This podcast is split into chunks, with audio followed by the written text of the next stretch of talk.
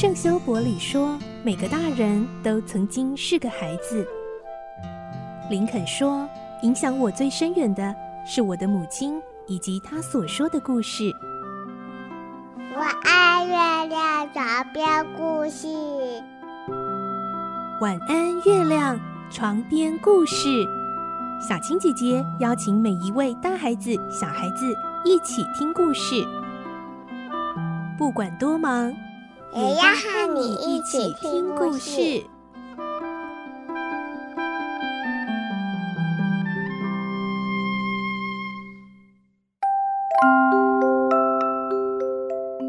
晚安，欢迎你和我们一起听故事。我是小青姐姐。我们继续来听《环游世界八十天》的故事，今天是三十四集。我们会听到霍格他们终于要离开美国，渡过大西洋，回到英国了。来听今天的故事，《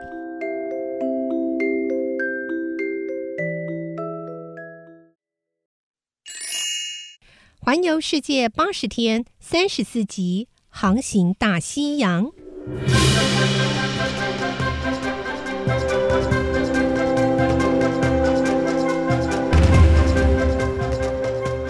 这可是一笔难得的交易。船长心想，不用更改船程就能够得到八千美元，就算是再令人讨厌的乘客，好像也没有拒绝的道理。就这样，霍格和这位史比蒂船长达成交易，而且约好九点以前登船。于是霍格立即赶回饭店，带着俄达、帕斯巴德和费克来到这艘名为“亨利耶特号”的船上。九点整，他们准时出发，向东行驶而去。亨利耶特号时速约为二十三公里，相当快速。第二天，十二月十三日的中午时分，一个修长的身影走入驾驶舱，指挥着船只的行进方向。那个人不是船长，而是霍格。你一定觉得很奇怪，怎么不是船长在掌控船只呢？因为史比蒂船长被锁在船舱里的一个小房间内，正又叫又跳地抗议着。原来霍格私下买通了所有的船员，要他们听命将船转向利物浦。至于顽固的船长，就被囚禁起来喽。这时候，亨利耶特号正以二十三公里以上的时速在大西洋上奔驰。帕斯巴德看到霍格有模有样的指挥船员，不禁再次敬佩起来。啊，霍格先生好像什么都擅长哎。费克心里可就没那么坦然了。他想，嗯，这个人既然劫船，当起船长来了，他会不会把船开往别处，或许当海盗呢？真可怕。尽管菲克十分忧虑，但也无可奈何，只有静观其变。十三日，亨利耶特号通过危险的新地岩礁。十六日是霍格从伦敦出发后的第七十五天，再过五天就是赌注中约定回到伦敦的日子。就在这一天，负责掌舵的水手慌忙的找到霍格，不知跟他说了什么。帕斯巴德看到这个情形，赶紧凑过去，拉长耳朵倾听。你说的都是真的？哎，是的，是的。船只一出港就以最快的速度前进，使得煤的消耗量过大。现在煤的存量已经不多啦。哦，好，知道了。我来想想解决办法。霍格微微皱着眉头这么说。帕斯巴德暗自想：天哪！这下该怎么办？如果连霍格先生都显露出不安，那事情大概很严重了。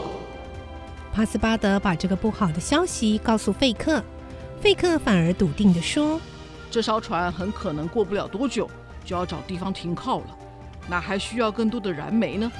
是吗？我们要赶回英国啊！别傻了，直到现在你还相信你的主人会回英国自投罗网吗？”帕斯巴德本来想狠狠地揍费克一拳，但是念头一转，不如让这个笨刑警回英国后为自己胡乱猜测又平白无故地绕地球一圈而后悔吧。到了晚上，霍格把掌舵的水手叫来，仍要他以最快的速度行进，其余的问题他会想法子解决。眼看煤炭就要烧光了，霍格叫人把史比蒂船长带来。史比蒂船长一见到霍格，就恶狠狠的大骂：“你这强盗！你别生气啊，我有事情跟您商量。现在煤炭已经快用完了，我必须把船上一部分的木头拆下来当做燃料。什么？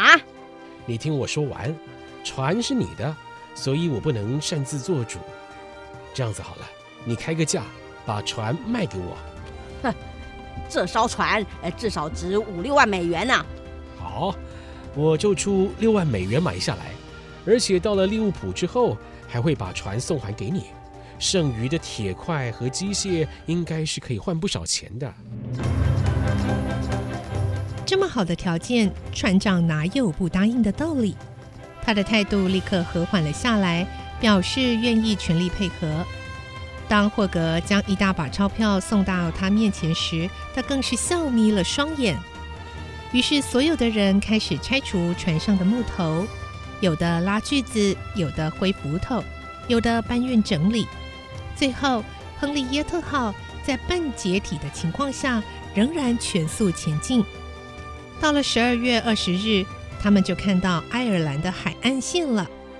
晚上十点。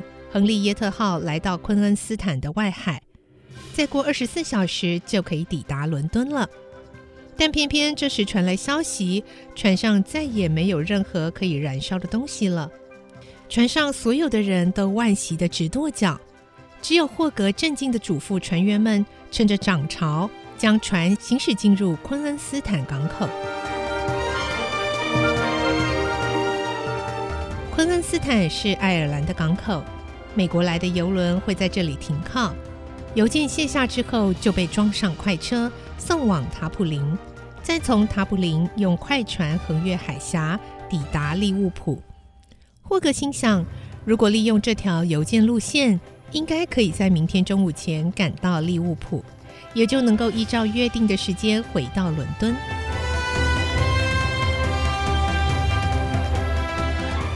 凌晨一点左右。海面开始涨潮，船顺利入港。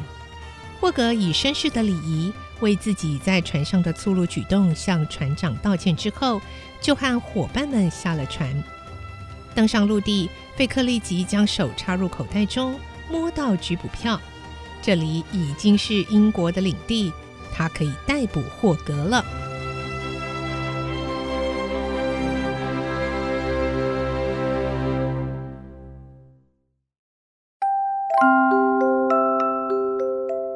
今天的故事就先听到这里喽，明天再继续来听环游世界八十天的故事。